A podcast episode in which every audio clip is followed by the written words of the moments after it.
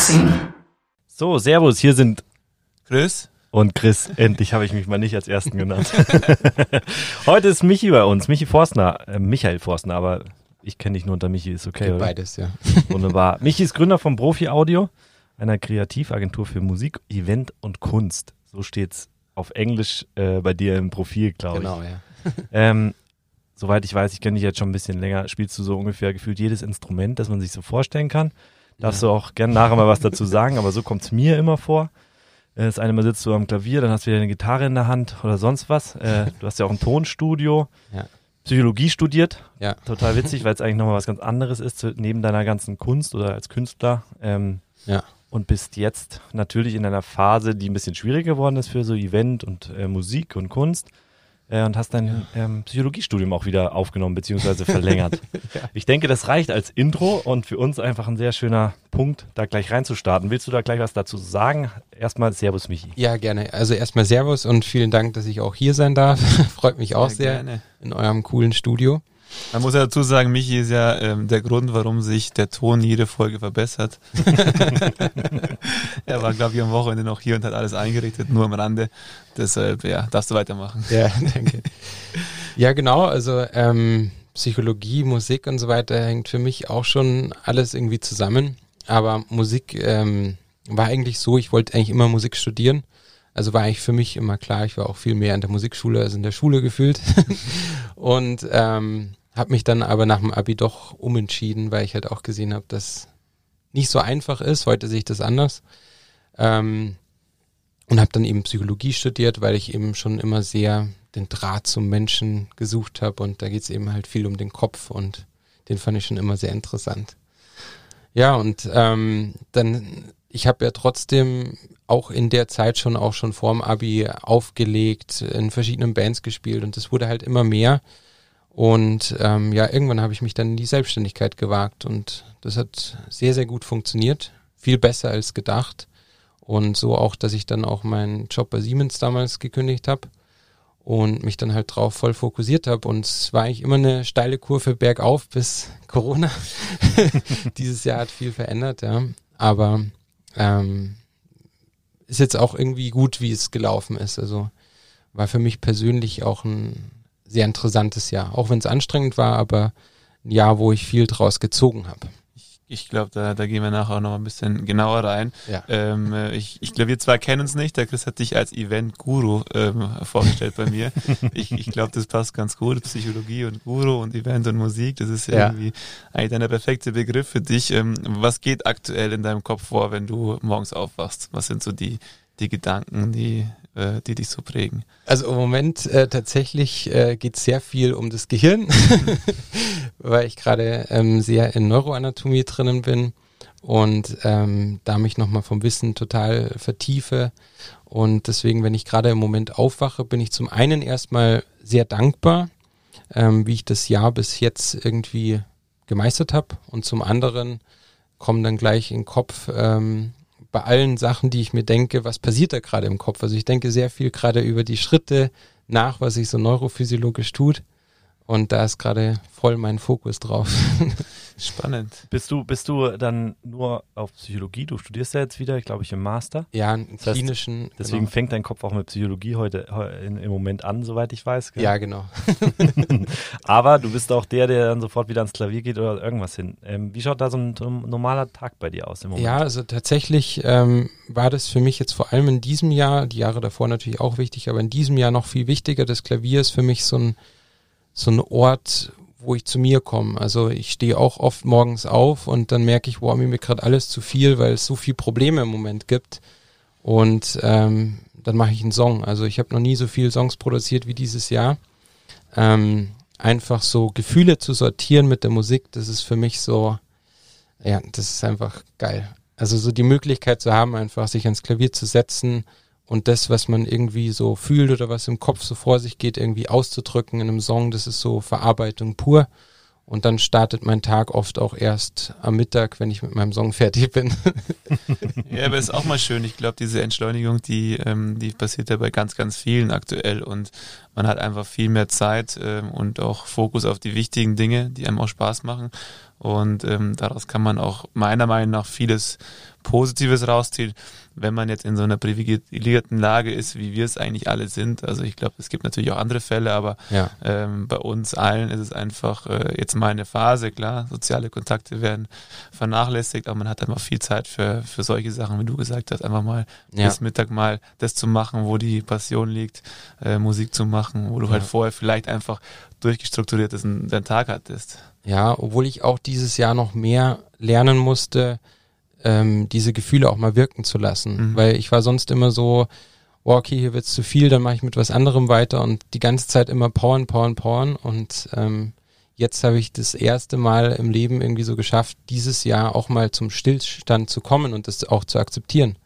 Und aus der Position kann man auch wieder Neues kreieren. Das habe ich gemerkt, ja. Ich habe jetzt auch wieder neue Ansätze im Geschäft und so gefunden, die dann auch funktionieren.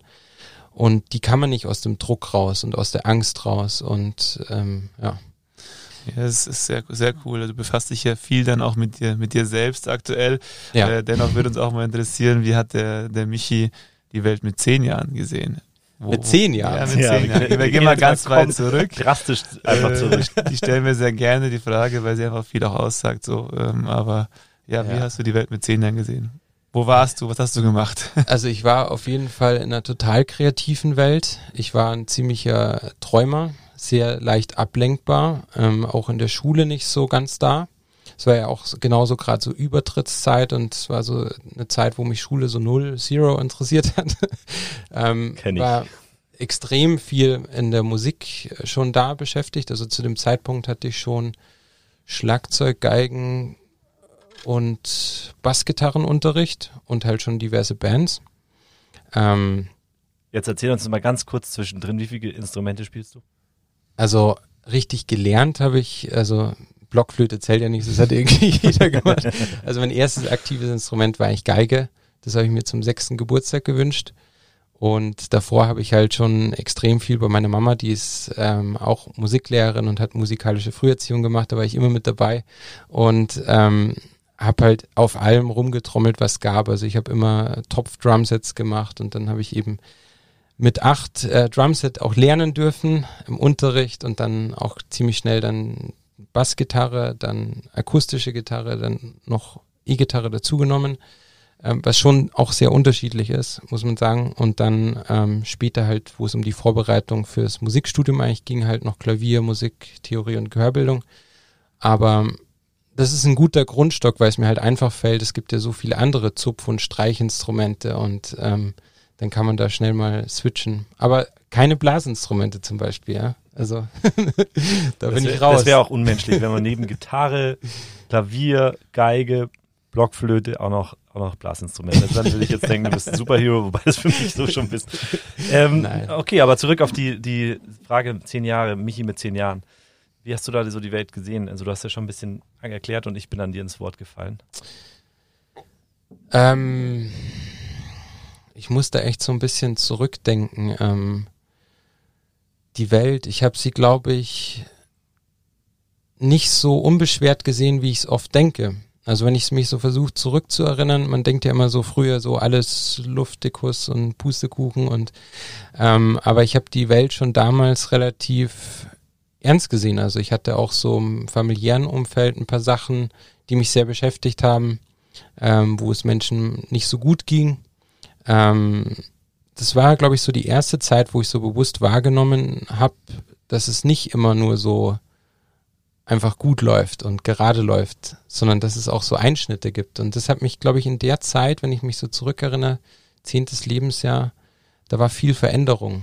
Also es war so ein Veränderungszeitpunkt, und ich glaube, dass ich jetzt freier bin oder mich jetzt leichtfüßiger fühle, weil ich mehr mit diesen Gedanken anfangen kann. Also zum ersten Moment ist natürlich gekommen, so ja, man hat die Welt so locker und leicht mhm. gesehen, aber es war genau so eine Phase, wo Super interessant, das ist, mal ist auch eine fiese Frage eigentlich. Ja, aber das, die meisten würden ja sagen, so mit zehn war die Welt total in Ordnung, ich habe alles irgendwie total leicht gesehen. Und du sagst eigentlich, jetzt sehe ich es leichter, weil ich es jetzt viel mehr verstehen kann.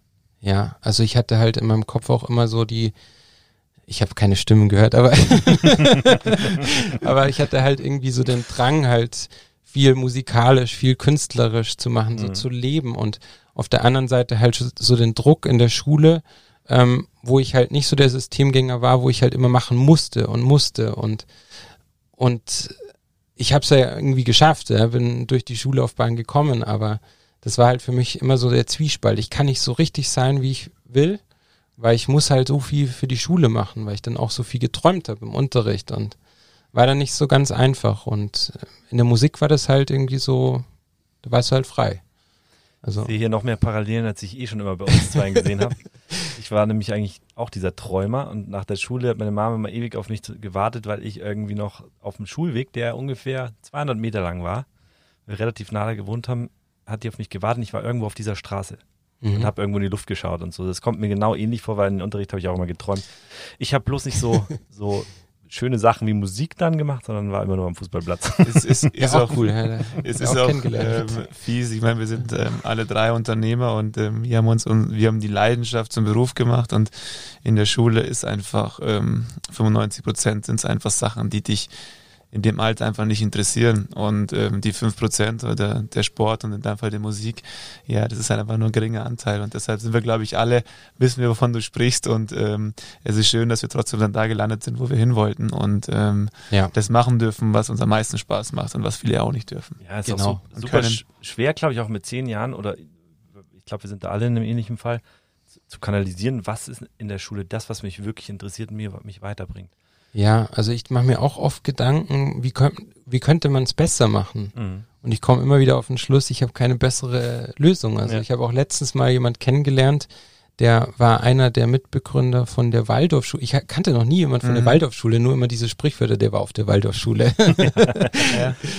Total interessant, was die machen, aber wo ich dann halt so ein bisschen mehr auch darüber erfahren habe, wusste ich dann auch nicht, ob das so der gute Weg ist, weil du dich so in, in so eine andere Richtung gesellschaftlich entwickelst dass du vielleicht wieder ganz andere Probleme hast. Mhm. Ja, es also. ist es ist super schwierig. Also auf der einen Seite ähm, wäre ich auch da und würde sagen, mach das, was dir Spaß macht, vor allem im Alter. Mhm. Auf der anderen Seite würde ich meinem Kind auch irgendwie ähm, ja gewisse Struktur mitgeben wollen, weil ich einfach weiß, dass es vor allem hier bei uns in Deutschland super wichtig ist, man halt irgendwie beides verknüpft. Und deshalb ist das Schulsystem, glaube ich, so wie es aktuell ist, schon richtig. Man kann aber natürlich immer anfangen, das ähm, durch die ja. runterzubrechen und äh, zu optimieren. Aber ich glaube, da sind wir nicht die richtigen. Ähm, ja, und das ist vor allem ja zur jetzigen Zeit finde ich, wird es nochmal deutlicher. Man, man kann so schnell sich über Sachen beschweren ja. und Sachen in den Dreck ziehen. Ich glaube, das Interessante ist immer so den Mittelweg zu finden. Und man braucht auch ein gewisses Fundament, an dem man sich festhalten kann. Ja. Und, und Freiraum. Und ich ja. meine, den haben wir ja irgendwo bekommen. Und meine Mama ist natürlich auch Lehrerin, also war ich ja. da natürlich auch. Darf, darfst du nicht zu viel sagen. Wenn wir von Prägung sprechen, also es sind ja viele Sachen, die einen so auf dem Weg auch prägen. Mhm. Gibt es was bei dir, sag mal so ab zehn Jahren oder in der Jugend, in der Jugend, was dich besonders geprägt hat, in Hinsicht auf dem, zu, bei dem, was du heute bist oder wo du heute stehst? So viele Sachen. Menschen zum Beispiel. Menschen, ja. Also ein Mensch, der mich wahnsinnig geprägt hat, war mein Schlagzeuglehrer. Der war auch ähm, irgendwie so ein Idol für mich. Ich habe mich so angezogen wie er, wollte so sein wie er weil der eben genau so ein Mensch war, so ein Mensch, den ich sonst nicht kannte. Also der war halt einfach immer schon so ein Querulant. Also kein Querdenker, sondern ein Querulant. Muss man heutzutage dazu sagen. Gut gemacht. ähm, der war halt einfach so, der hat halt einfach gemacht auf das, was er Bock hatte. Mhm. Aber war trotzdem irgendwie so gesellschaftlich angepasst. Irgendwie hat sich auch mit Themen befasst. So einfach nicht so ABC denken, sondern der hatte, mit dem konnte man sich gut unterhalten der hat auch den Musikunterricht besser für mich gemacht, weil ich war nie so der, der Notentyp, ja. Der hat so meine Kreativität auch gefördert und der war einfach so authentisch. Er war authentisch. Und äh, solche Leute trifft man selten. Ähm, und das hat mich, das hat mich schon sehr geprägt. Also mhm. die Person jetzt. Du hast gesagt, er hat gemacht, ähm, was ihm Bock gemacht hat. Ich meine, das kannst du ja von dir eigentlich auch sagen, die letzten Jahre. Ähm, du hast das gemacht, was dir Bock gemacht Lang hat. Lang nicht in dem Ausmaß wie der das. Aber ich, ich würde mal sagen, es liest, es liest ja. sich schon so, wenn ja, man dein ja, Profil ja. beschreibt. Äh, du hast Events gemacht, du hast Musik gemacht. Ähm, wenn du das mal vor Corona zurückdenkst, ähm, was war so das Highlight-Event der letzten Jahre, was du machen durftest? Das würde mich mal interessieren. Das Highlight-Event, ja, was mir immer wieder im Kopf bleibt, ähm, da war ich aber nicht als DJ, sondern als Live-Performer, also mit ähm, coolen Drummern, die auch bei berühmten Bands und so weiter mitspielen. Da waren wir, haben wir eine Show gemacht für eine VW-Weltpremiere und ähm, haben da quasi vor, ich weiß nicht, das waren glaube ich über 60.000 Zuschauer, ähm, haben da halt eine Live-Performance gemacht, die halt auf Sekunden genaue Zeit abgestimmt war und das war einfach so so so mächtig irgendwie so so viele Trommler zusammen und dann so punktgenau auf Leitern und Feuershow und es war einfach geil. war, also, ich glaube, das hast du mir mal gezeigt. Ja, genau. ziemlich cool. Waren es 60.000? Wo war das nochmal? Ähm, das war in Frankfurt. Für 60.000 Leute? Ja, die waren nicht alle dort, aber halt, ähm, es wurde in. Gestreamt ähm, wurde es, glaube ich, oder? fast alle Länder live übertragen, ja, genau. genau. Und da waren auch hallenvolle Leute und so. Und es war einfach so spektakulär, weil allein irgendwie so die, die Technik, das war, die haben so einen extra Trakt für Techniker, einmal linke Seite Tontechniker, rechte Seite Lichttechniker, was die da aufgefahren haben. Das war so für mich nochmal auch so eine Erweiterung, weil ich bin ja auch so ein Fuchs in Lichttechnik und so weiter. Haben wir auch schon mitbekommen. Ja. und will mich da immer so richtig reinfuchsen in die Programmierung und dann denke ich mir immer so, oh, das ist so ein Bauer. Das Video, gibt es aber, glaube ich, auf YouTube, oder? Ja, genau, ja. Das stellen wir unter dem Podcast. Ich, ja. ich finde es ich find's super interessant. Äh, mich ist auf der einen Seite der, der Nerd, der sich in diese Techniksachen reinfuchsen möchte und auf der anderen Seite der Kreative. Ich meine, die gibt es ja auch ganz selten, diese Personen, die so beide beide Seiten haben, sondern entweder du bist halt der, der ganz Kreative, der komplett den anderen Bereich außer Acht lässt. Und ich glaube, die Stärke von dir ist es, dass du beides irgendwie ver verknüpfen kannst. Was ich so in den ersten äh, Ja, Minuten also das, das ist halt auch ja. so die Prägung, die ich halt von Eltern ja. mitbekommen habe. So irgendwie muss halt auch Sachen irgendwie gescheit machen und was ist für dich ein einzigartiges Event oder das perfekte Event? Du hast ja gerade schon gesprochen, was dir echt Spaß macht, aber was ist für dich wenn du so Events anschaust, und wir haben ja das Jahr, wo es den Events ein bisschen schwieriger geht, worauf mhm. wir noch ein mhm. bisschen kommen wollen.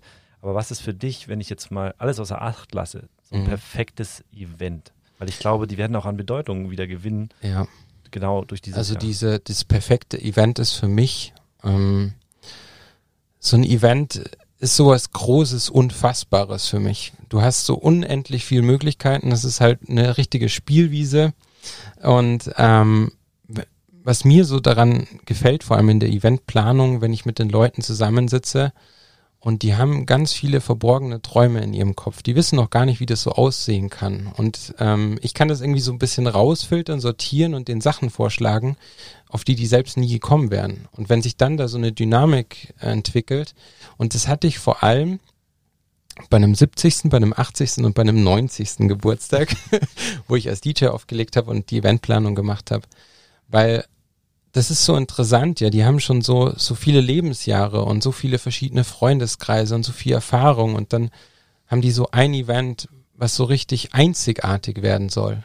So einem Tag, wo alles perfekt sein soll. Und darauf hinzuarbeiten, das finde ich eigentlich viel interessanter als denn der Tag direkt. Aber das ist natürlich für mich echt so, da habe ich jedes Mal, wenn das Event da ist, Gänsehaut.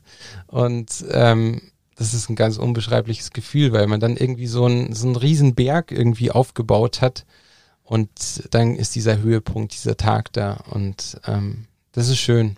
Also für mich ist auch gar nicht ein Event schöner, wenn es besonders spektakulär ist oder wenn es total pompös ist, sondern eher so, wenn es einfach passt, wenn es einfach so ist, wie die Person auch ist. Ähm, und das sind so viele ganz kleine Details. Und ähm, das. Ich glaube, das ist ein spannendes Thema, weil das geht genau in die Richtung, ähm, jeder will heute bombastisch und so weiter ähm, ja. seine Hochzeiten, Geburtstage und sonst was machen. Und es ist ja. manchmal gar nicht mehr das passend zu einem selber als Person. Ja. Also ich kann mir zum Beispiel für mich selber nie vorstellen, dass ich so eine Schlosshochzeit irgendwie mit äh, 300 Gästen und äh, irgendwie dem ja. krassesten Smoking. Ich ja. glaube, da würden mich alle auslachen. Ihr lacht ja jetzt schon. Es ist ja auch schwierig. Das nicht ja. passen. Wenn der Michi sagt ja genau richtig, ein Event, ähm, das kann man, also ein Top-Event, das kannst du gar nicht 100% durchplanen. Das entwickelt sich so dann an dem Tag so selber zu so einem Highlight. Aber bei der Hochzeit ist, glaube ich, das Problem, dass du einfach als ja, Brautpaar alles gerne wissen würdest. Also du willst es eigentlich perfekt geplant haben, obwohl sich eigentlich immer diese Dynamik dann an dem Tag selber entwickelt. Ja, genau. Ähm, das ist, glaube ich, so das Problem in, in dem Bereich. Aber ich, ich habe auch mitbekommen, du machst viel im Bereich äh, Hochzeiten. Genau. Ähm, ja. Ich habe ja meine standesamtliche Hochzeit schon hinter mir und die andere steht noch irgendwann bevor. Und ähm, cool. man hörte immer mehr, jeder will so mehr, jeder will weiter hinaus, von Bali über ja, keine Ahnung was. Ja. Äh, wo, wo kommt diese Entwicklung her? Hast du das auch so miterlebt? ja, voll. Also es natürlich war für mein Geschäft natürlich sehr förderlich. Ja. Ähm, hatte auch ähm, ja, lustigerweise für dieses Jahr wäre ich in Bali auf einer mhm. Hochzeit gewesen. Die hätten mich tatsächlich. An der Stelle, der Chris wäre Gast auf einer Hochzeit in Bali okay, vielleicht ist es dieselbe. Das war das Beispiel. Also die hätten mich tatsächlich gebucht für vier Stunden Auflegen und ich wäre fünf Tage dort gewesen. Und ähm, ja, es ist echt verrückt. Also diese Entwicklung, irgendwie jeder hat irgendwie so eine Vorstellung, so 80, 100 Leute mindestens, alles schön weiß, Hochzeits-DJ, Band, Caterer, Dekorateur, Florist und so weiter. Und da bist du unglaublich schnell bei horrenden Kosten. Und was ich festgestellt habe, dass das, was die meisten Leute sich darunter erst vorstellt, meistens so konträr ist zu dem, was sie eigentlich wollen. Ähm, und wenn man wirklich so rausfiltert, was will der denn eigentlich? Wie soll denn dieses Fest aussehen?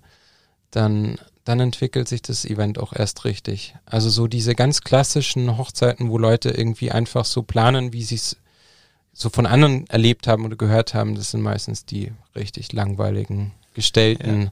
Hochzeiten, wo keiner Spaß hat, wo nur Stress ist und ähm, wo ja. ich auch nicht gerne bin. Sehe ich genauso. Ich hatte letzte Woche die Diskussion, ähm, glaube, mit zwei Pärchen, da war die standesamtliche Hochzeit schöner wie die, wie die kirchliche am Ende, weil die einfach so, ja, die ist einfach, die hat sich so entwickelt. Und mhm. äh, kirchlich ist meistens so das Große, es muss halt alles getaktet sein. Und dann geht halt so dieses, diese Emotion irgendwie dann am Ende auch verloren, glaube ich. Und ähm, das bestätigt eigentlich genau das, was du gesagt hast. Und so ist bei mir auch, ähm, die standesamtliche war Hammer. Ich habe Angst, dass ich die kirchliche irgendwie, keine Ahnung, dass ich sie bereue, dass ich es dann gemacht habe. Klar, der Tag ist dafür da, dass man das mit der Ehefrau Frau gemeinsam macht, aber man hat seine Ängsten und ja, das ist so diese Angst, die ich dann da davor jetzt zum Beispiel hätte. Ähm, aber du sagst ja auch schon, ähm, das Event nimmt so eine eigene Dynamik ja. an. Also mein bester Tipp ist immer, dass man irgendwie die wichtigsten Sachen so gut wie möglich plant, dass man da keinen Stress hat, dass man immer überall viel zeitlichen Puffer einbaut, dann entsteht kein Stress und dann kann man auch die Eigendynamik voll genießen. Oder viel Alkohol. Ja, das kann aber auch sehr in die Hose gehen, hatte ich schon mehrmals. Bei dir oder bei den Gästen? Nee, bei den Gästen.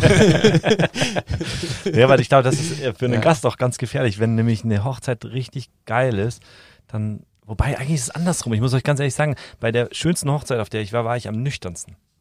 Ja. Und, und das ja. nicht, weil ich es geplant hatte oder irgendwas. Ich, da waren alle meine Sandkastenfreunde, so, wo wir eigentlich immer gerne einen heben und uns freuen, ja. dass wir uns seit Monaten nicht gesehen haben und man ist da eigentlich voll dabei. Aber ich war so nüchtern, weil die Party einfach brutal war. Ich habe getanzt, was ich sonst auch nicht so tue. Und ich hatte überhaupt keine Zeit zu trinken. Also bin ich gerade drauf gekommen. Und das war eigentlich die schönste Hochzeit und ich war richtig nüchtern. Es ist ja, es ist ja, also es ist wieder so neurophysiologisch, es ist ja auch einfach, wenn die, wenn die Feier toll ist, ist es ja wie eine Droge, ja. Noradrenalin, Serotonin, Überschuss 3000. Ja. Und ähm, ja, also mit Bräutigam, die zu viel trinken, das, das kann ziemlich in die Hose gehen. Das hatte ich schon. auch eine muss ich ganz kurz erzählen, der hat ähm, dann auf der Tanzfläche seine Braut mit der Schwester von der Braut, die auch Trauzeugin war, verwechselt. Ah. Inwiefern ja, verwechselt? ist ja auch ein weißes Kleid. Ja, mit, äh, also schon rumknutschen und äh, ja, also war. Oh hat je. die Party ziemlich gecrashed. Also da kannst du mit der Musik auch nichts mehr gut machen. Nee, das war echt eine, das war meine schwierigste Situation in meiner ganzen DJ-Laufbahn, weil ich wusste nicht, was soll ich jetzt spielen, was soll ich jetzt spielen. no Woman, No Cry oder irgendwas, da hilft auch nichts mehr. Ja, wir waren halt gerade so voll im Elektro und dann, das hat, ja, ich habe dann einfach leiser gemacht. und dann war sie vorbei, die Party. Zuerst hat der Bräutigam noch auf die Tanzfläche gekonnt. Ja, oh Gott, okay, alles klar. das wäre jetzt bildlich echt schön zu sehen noch. Ja? Aber ich glaube, du hast es ganz gut beschrieben. Ja. Ähm, vom großen Spaß, von der großen schönen Entwicklung äh, der letzten Jahre, also mhm. auch für den Eventbereich, weil das natürlich ein riesiger Bereich ist, der einfach gewachsen ist, gewachsen ist und für so Leute wie, wie dich einfach ein wahnsinnig schönes Feld geschaffen hat ja. du ja, wie ich auch weiß, einfach super viele Aufträge hattest. Wie siehst du da die Entwicklung in 2020?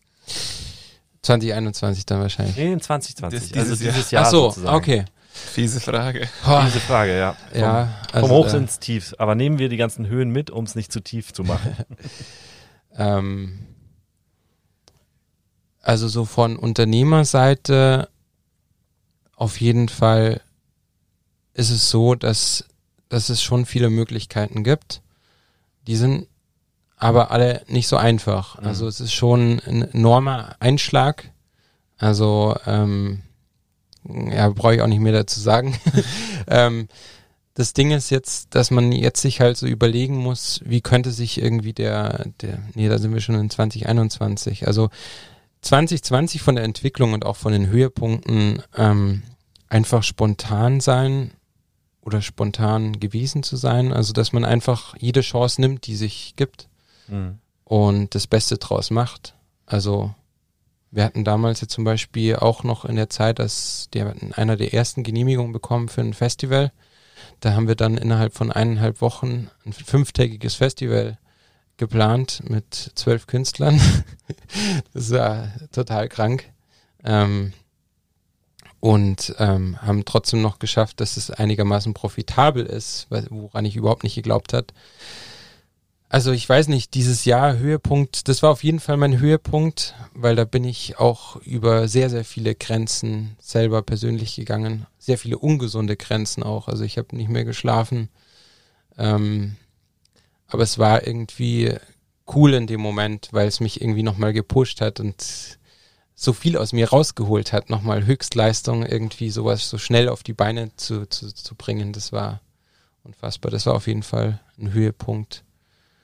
Ich, ich, ja. Da sind jetzt irgendwie so viele Emotionen drin, dass ich Klar, die Frage wieder vergessen habe. Die Frage hab. war auch echt fies, weil sie äh, nach so, so einem Hoch kam, äh, ja, hier gerade mit den ganzen Hochzeiten. beantwortet. Also nee, wir, wir, genau, wir wollen da auch gar nicht so reinstochern, weil 2020 ist, glaube ich, für die gesamte Eventbranche einfach echt nicht einfach gewesen. Ja. Was ich aber bei dir wirklich beeindruckend fand, war genau der Punkt, den du gerade genannt hast. Ich kenne nicht, wir kennen uns ja schon ein bisschen länger, wir haben immer wieder Gespräche, ich habe gemerkt, wie down du bist, was völlig menschlich und, und klar ist, vor allem ja. wenn man jemand, wenn man so ein Business so erfolgreich führt wie du und von heute auf morgen ist einfach irgendwie so wie so ein, jemand, der die Tischdecke wegzieht. Ja, äh, ja. Letztendlich. Und dann waren, glaube ich, noch mal wieder ein paar Hochzeiten geplant, dann ging aber alles wieder weg. Du hast aber ja. trotzdem nach dem ersten Lockdown sofort dieses Festival auf die Beine gestellt, wo ich mir dachte, wie krass ist denn das?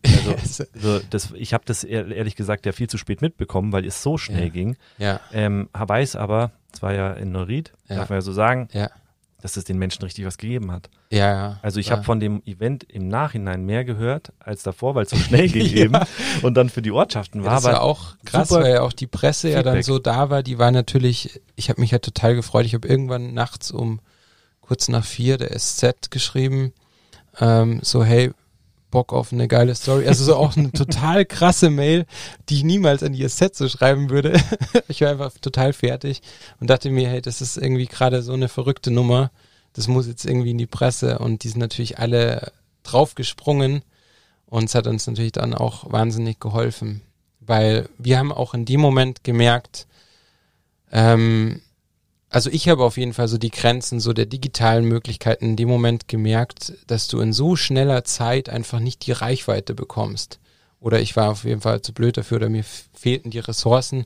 Aber es war einfach so, die Sachen, die in der Zeitung stehen und die Sachen, die im Radio laufen, hören die Leute irgendwie dann doch noch irgendwie krass. Mhm. Also das hat echt sehr viel gezogen.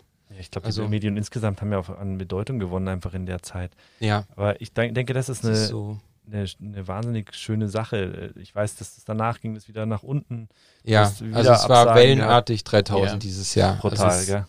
Unfassbar schwer, weil es nicht in, in deiner Hand liegt. Also ich meine, ja. du kannst natürlich digitalisieren, du kannst irgendwelche Hybridmodelle fahren, aber das geht einfach in dieser Branche nicht. Und äh, nimm die Hochzeit, die kannst du nie digitalisieren oder das den genau. Geburtstag. Und das ist einfach das, ähm, was halt da so, so dreifach bitter ist. Und man weiß auch nicht, wie lange es noch geht. Also du öffnest am, im Januar wieder die Türen, plötzlich ähm, kommt im Februar das nächste, der nächste Rückschlag. Und das ist, glaube ich, das, was auch das Jahr so ein bisschen beschreibt. Wellenartig hast du gesagt. Und ähm, ähm, da hilft eigentlich nur, dass man für sich selber halt das Beste draus zieht und ein anderer Unternehmer hat hier gesagt im ersten Podcast, äh, man muss es langfristig sehen und das ist mir auch so ein bisschen im Kopf geblieben.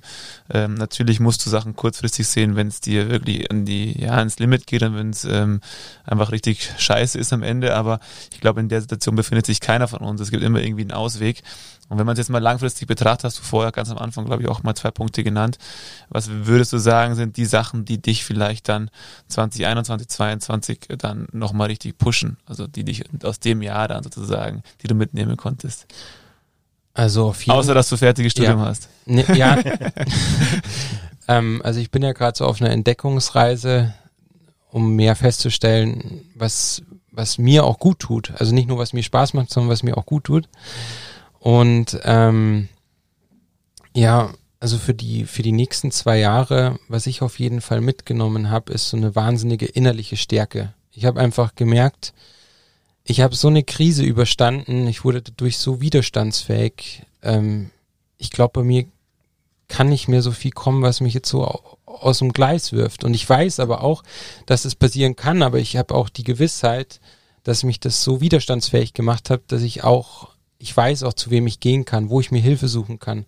Also ich habe mich viel besser kennengelernt und das ist, glaube ich, so, wofür ich wirklich dieses Jahr dankbar bin, dass ich die Chance hatte, mal so eine Krise, die echt enorm war, irgendwie so zu überstehen und da rausgehen kann und sagen kann, boah, krass, eigentlich bin ich jetzt stärker und schlauer als davor. War zwar finanziell ein totaler Ruin und auch mit vielen Ängsten verbunden und hatte zum Glück auch ein bisschen Unterstützung. Aber ich gehe aus der Krise gefühlt, also ich freue mich total auf das Silvester. Es wird für mich sehr emotional werden, glaube ich, weil es ist sehr viel Trauer mit dabei, es ist sehr viel, es sind so viele Gefühle mit dabei. Ähm, ich werde echt durch sein an Silvester, aber irgendwie so glücklich durch, irgendwie, weil ich weiß, ich habe es geschafft. Mhm. Und ähm, jetzt nehme ich diese ganze Kraft und fange nochmal von vorne an und finde noch mehr raus, wie ich mein Leben gestalten kann, dass es so wirklich ich auch bin und dass ich nicht so auch weil ich bin schon in der Gefahr, dass ich auch immer zu viele Chancen wahrnehme, wo ich weiß, die tun mir gar nicht gut oder wo ich es nicht weiß. Mhm. Und da will ich jetzt auch ansetzen. Wo wir bei Silvester sind, wo siehst du dich nächstes Jahr? Was ist so, wo, wo, wo soll die Reise hingehen und hat das auch was mit Events zu tun? Ja, also ähm, ich meine, wir haben ja ein, ein Startup, wo wir eigentlich gründen wollten im März, wo du ja auch mit dabei bist, Chris. Ähm, ähm, genau. Ich weiß nicht, ob das jetzt zu, zu früh ist. Ach darüber was zu sagen. Wir machen es amerikanisch. Wir reden drüber und machen nicht wie die, wie die Deutschen normalerweise. Wir reden nicht drüber, sondern. Ja, ähm, und also mit dem Startup wäre vielleicht ja die Möglichkeit, dass man auch nächstes Jahr nochmal einen Versuch nimmt, äh, da zu gründen. Vor allem jetzt in dieser spannenden Zeit für den Eventmarkt. Aber da können wir auch später nochmal drauf zurückkommen. Also ich sehe mich nächstes Jahr vor allem als großer Entdecker von mir selbst. Und ich habe ehrlich gesagt noch keine Ahnung. Bevor ich da jetzt lange rede, nee, ich habe echt keine Ahnung. Also ich habe mir nochmal vorgenommen, irgendwie dieses Studium nochmal ähm, weiter anzupacken, weil ich mir so ein zweites Gleis aufmachen wollte, eventuell nochmal dann auch als Therapeut mich selbstständig machen will. Das ist noch ein langer Weg hin, aber ähm, ja, ich, ich lebe gerade irgendwie sehr im Moment, deswegen ich, ich denke gar nicht so viel an die Zukunft. Was anderes wird, glaube ich, auch keinen Sinn machen in ja. der jetzigen. Nee, es, ist also, auch, es, ist es ist ja auch eine riesige Stärke, muss ich sagen. Ich habe dich miterlebt mit Hochs und Tiefs und Eventbranche ja. hoch und tief, dass du dich nicht nur klein gemacht lassen hast, sondern dass du sogar dich selber nochmal weiterbilden willst. Dazu gehört auch viel Stärke und ich, ich glaube, das ist ein super Beispiel für Unternehmer oder auch Eventleute, in dem Jahr einfach seine Perspektive mal wieder zu verschieben und zu sagen, hey, ja. okay, Event geht gerade nicht, was habe ich noch für Perspektiven? Und das ist eigentlich voll schön zu sehen, du, dass du deinen Master wieder angefangen hast. Ja. Und das ohne, also eigentlich in Momenten, wo man vielleicht nicht die ganze Kraft hat, zu sagen, ja. jetzt gehe ich auf die nächste Reise so. Also das da, stimmt, da ziehe ich echt meinen Hut, Michi. Aber das ist auch, das, das, das, das finde ich das schönste Los an der Selbstständigkeit. Ich meine, man hat einfach diesen Freiraum. Man kann selber Sachen entscheiden. Und das ist irgendwie das Schöne an der Selbstständigkeit, was jeder nutzen sollte. Jetzt gehen wir nochmal fünf Jahre voraus. Du bist schon Therapeut. Ja. Ähm, was würdest du jetzt jemandem sagen, der ähm, in der Eventbranche tätig ist? Oder was wäre der Tipp, den du ihm geben würdest, wenn er aufs nächste Jahr blickt? Boah, das ist eine verdammt gute Frage. Eine schwierige Frage, gell? Ja, aber das ist eine verdammt gute Frage. Also zum einen ähm, sehr also auf jeden Fall offen für Neues zu sein. Ähm, so ein bisschen sich selber abzudaten, was ist State of the Art, was wird gerade gefragt, so genauso Thema Hybrid-Events, was enorm wichtig werden wird.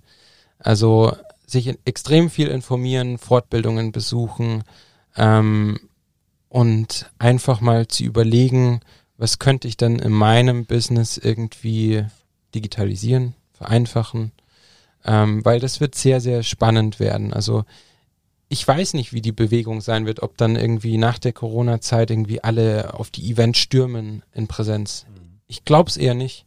Ich glaube eher, dass eine sehr lange noch eine Angst mitschwingen wird. Und, ähm, und da gilt es vor allem sehr offen zu sein für Neues und lernbereit zu sein.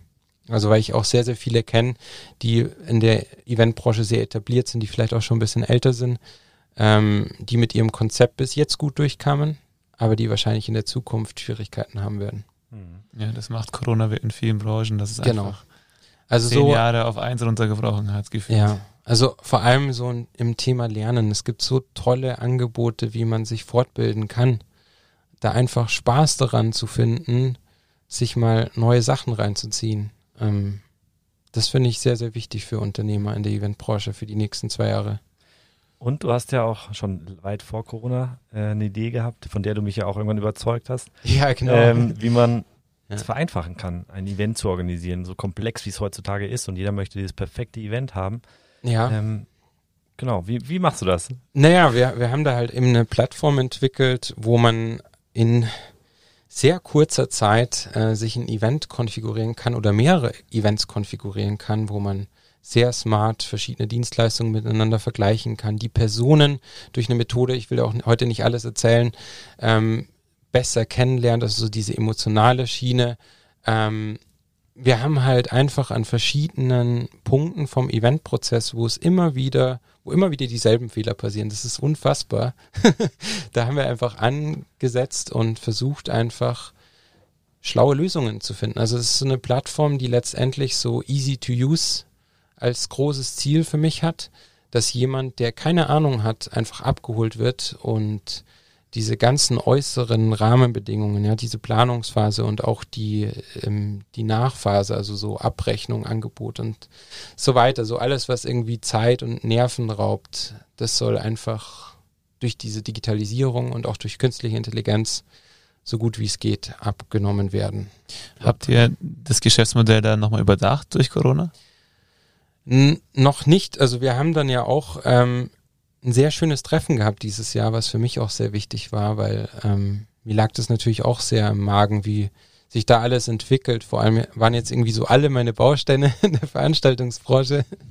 Und, ähm, und da war ich sehr froh, dass wir auch im Team so gesagt haben und dass vor allem auch der Chris äh, gesagt hat, hey, jetzt ist Zeit, dass wir mal alles ruhen lassen und um uns um, um den Moment kümmern, ja, um uns selber, dass jeder schaut, dass jeder zurechtkommt. Und jetzt ist einfach auch keine Zeit gerade, um nachzudenken, ähm, wie könnten wir alles machen, weil es noch viel zu unklar ist, wie sich alles entwickelt. Also ich glaube, bald kann man wieder mal Fahrt aufnehmen, aber ähm, da haben wir auf jeden Fall so ein, so ein Break gemacht. Und das ist auch gut so, dieser, wir waren da eine Zeit lang so tief drinnen und ich glaube, wenn wir jetzt nach dieser Pause dann auch wieder starten, dann ist so viel neuer, frisch, frischer Spirit mhm. drinnen, ähm, dass sich da ganz neue Sachen ergeben. So ein also, bisschen rationaler und die Emotionen so ein bisschen. Genau. Und dass man auch nochmal sehen kann, man wird ja immer so betriebsblind. Und ähm, wenn man es dann nochmal von vorne anschaut, äh, dann sieht man bestimmt, also man sieht immer sehr viele Fehler, aber dann sieht man, dann hat man vielleicht bessere Ideen. Das ist es ja, genau. Apropos äh, sehen. Man ja. sieht ja, schöner Übergang würde ja. ich jetzt sagen. Man sieht auf deinem Instagram-Kanal im Moment immer einen schönen Adventskalender. Ja. Was war dein letzter Instagram-Post? Also ich ähm, versuche gerade, ich bin ganz, ganz, ganz schlecht im Social Media, weil ich. Aber du bist schon aktiv. Also. Ja. ja, aber ähm, ich bin nicht für Social Media gemacht, weil ich habe das Problem, ich bin viel zu perfektionistisch und ich traue mich zu wenig und ich mache nicht einfach, sondern ich denke tausendmal drüber nach.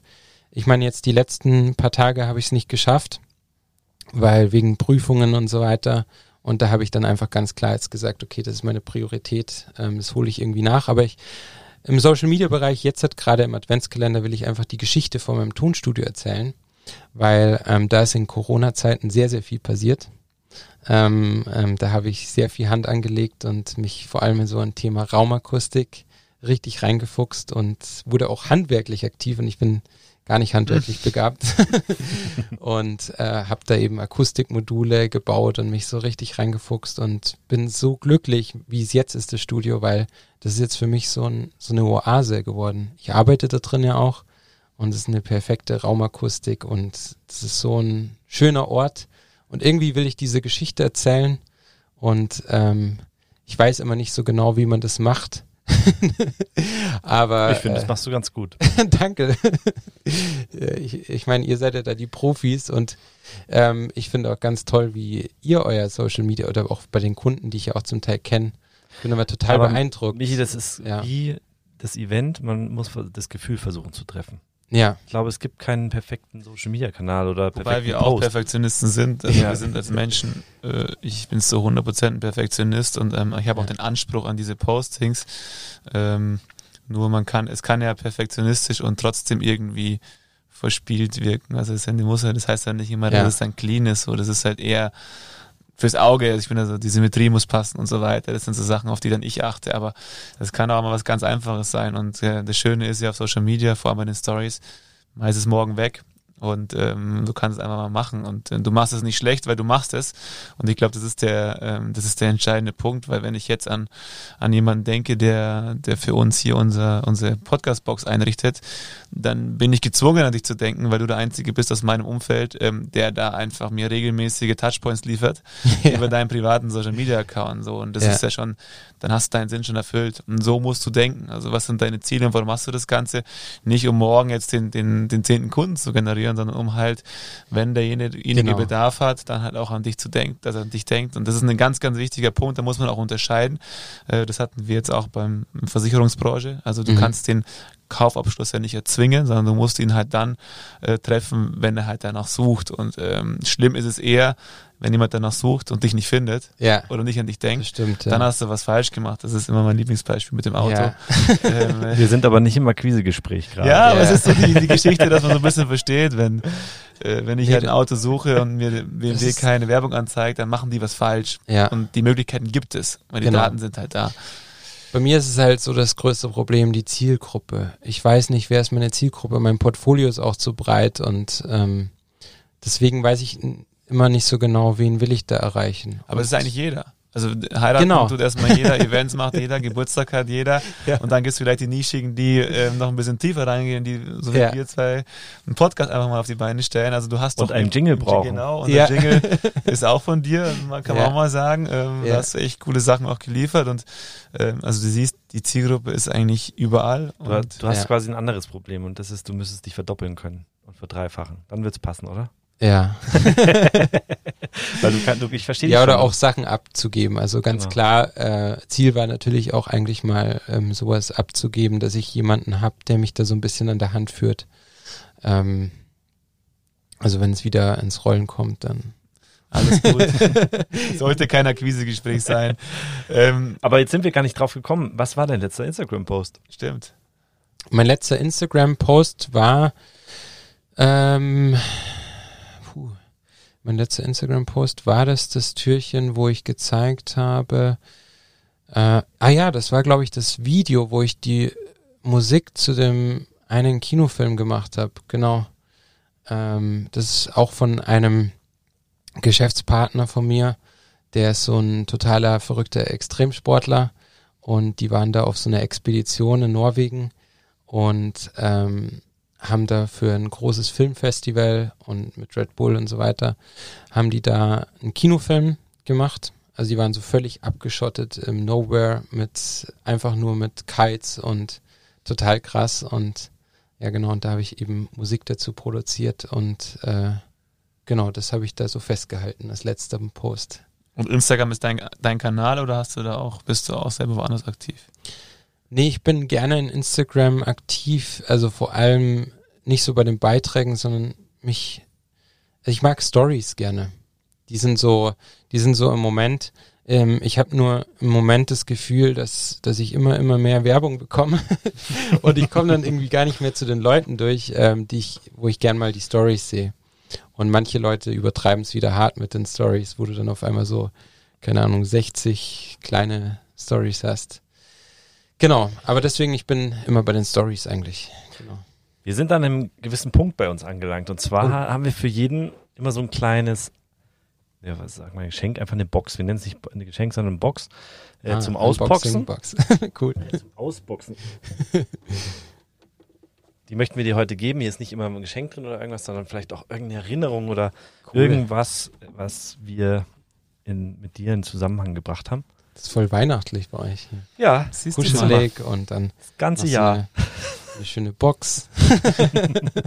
du darfst sie gerne aufmachen. Okay. Sonst macht es wieder der Chris, der hat es beim letzten nämlich einfach selber okay. aufgemacht. Und da sind jetzt mehrere Zettel drin. Ja, schau, schau sie dir mal an. Ich muss dir dazu sagen, unser Drucker ist echt gerade. Also so alle oder einen rausziehen? Einen, darfst du alle anschauen. Alle anschauen? Ja, ja, klar. Ach so. Okay. Und uns erzählen, was du darauf siehst. cool. Ja, ein Bild äh, mit, mit ähm, also unser Eventer-Team, also du, Chris, ähm, unser äh, cooler Informatiker Max und ich.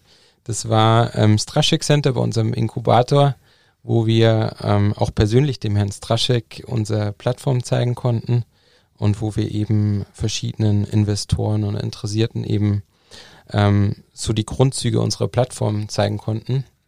Ähm, war auf jeden Fall ein richtig cooler Tag. Mach mal das andere auf, weil da möchte ich gleich auch noch was dazu sagen. Ja, ähm, das ist nochmal unsere Stand. Ähm,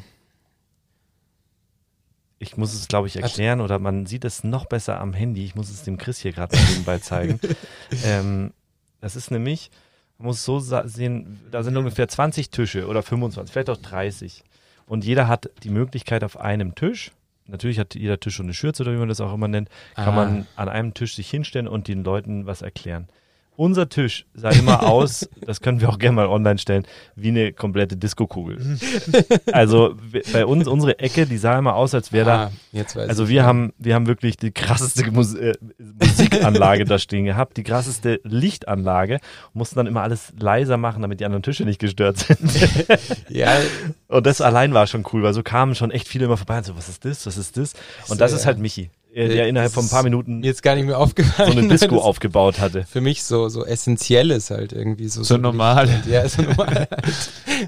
Gut, er kommt da immer mit einem Rollwagen oder sonst was und dann macht's pam pam pam und wir haben die krassesten Sachen da stehen. Man muss ja auch sagen, du bist da ja, du, du setzt da sehr viel Wert auf Qualität oder legst viel Wert ja, auf Qualität ja, ja, und dementsprechend waren dann die Gespräche auch total einfach und das ist eigentlich auch so ein so ein Thema für Unternehmer, wie wichtig das ist, dass man an, also ich meine, die Messeleute kennen das. Wie wichtig ja. ist es, dass du auffällst, wie, dass du gut rüberkommst, dass du ein Intro schaffst. Und ja. ich weiß ganz genau, dadurch hatten wir super schnell Gespräche und es ist uns ja. leicht gefallen und wir konnten sofort mit jemandem erklären, was wir wollen, weil wir sind alle drei keine äh, Sales-Leute. Das ja. ist immer so. Und deswegen bleibt mir das immer in Erinnerung, wie wir da beim, cool, beim Center, wo wir so eine Förderung kriegen, uns, uns vorstellen dürfen, haben wir da eine ganze Disco am Start das ist gehabt. Schön, dass drei äh, das in Erinnerung bleibt, weil das äh, versuche ich auch meinen Kunden immer zu erzählen und ähm, was das ausmacht. Also man kann die schlechteste Musik auflegen, wenn du die den Dancefloor entsprechend cool gestaltest, will jeder da drauf. ähm, ich sehe es gerade wieder, Chris, wir haben unser eigentliches Geschenk haben wir rechts nebenan auf dem Tisch vergessen. das kommt ja eh am Schluss. Achso, gut, dann, äh, dann stellst du nochmal unsere letzte Frage. Oder soll ich sie stellen? Ah, du darfst sie heute. Unsere Abschlussfrage ist die, die Frage, wenn du in, äh, in fünf Jahren oder auch in zehn Jahren äh, in die SZ schaust und du liest eine Schlagzeile über dich, ähm, wie sollte die lauten? Oder nicht über, mache nicht über dich, äh, da haben wir schon so viel erfahren, sondern über die Welt äh, gehen wir mal ein bisschen weiter und sagen, in zehn Jahren, was würdest du gerne über die Welt le äh, lesen wollen als Headline? Fünf ähm, oder zehn? Nimm zehn, fünf ist so nah, finde ich immer. Wir diskutieren da zwar immer drüber, aber ja, nehmen wir, nimm, dass nimm wir zehn. die Welt ein Stück weit toleranter wurde, generell. Weil ich glaube, das ist das, was uns alle zusammenhält. Also immer den Weg zur Mitte zu finden. Also mehr Toleranz, von jedem Einzelnen und von allen zusammen, dieser Zusammenhalt wieder mehr, weniger Kriege, mehr Zusammenhalt, mehr Akzeptanz auch für andere Meinungen und nicht immer gleich alles auf die Waagschale nehmen oder nicht alles zu ernst nehmen. Weil dank ist genug Spielraum, dass ich irgendwie, dass alle Meinungen mit drinnen sind aus allen, aber diese, diese Randextremitäten, dass die einfach weniger werden durch mehr Toleranz und Akzeptanz. Ja. So schön die letzte Frage, weil die einfach immer die Runde setzt einfach nochmal einen Punkt und da kann man nicht mehr viel sagen. ja. Die sollte man auch einfach stehen lassen. Ja, ist es so. Ja. Man muss nicht alles zerreden. Nee, ja. Sehr schön. Nicht. Ja.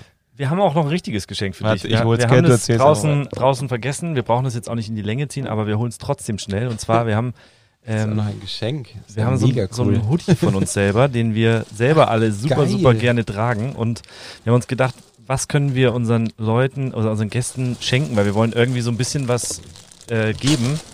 Und das sind Kannst eigentlich immer die Dinge, die ein, man selber am liebsten mag. Auch da, wenn da unser Zeichen drauf ist, das ist vielleicht eine kleine Erinnerung an den heutigen Tag für dich. Ähm, dementsprechend wollten wir. Vielen Dank. Also es ist super schön, freut mich auch sehr. Vor allem, ich trage sehr, sehr gerne Hoodies zu Hause. Einen schwarzen Hoodie kann man nichts falsch machen. Und er ist gut. natürlich auch designtechnisch, habe ich nichts anderes erwartet Perfekt. von euch. Nachhaltiges Richtig Material, cool. du weißt ja, ja. wir legen auch Wert drauf. Sehr cool.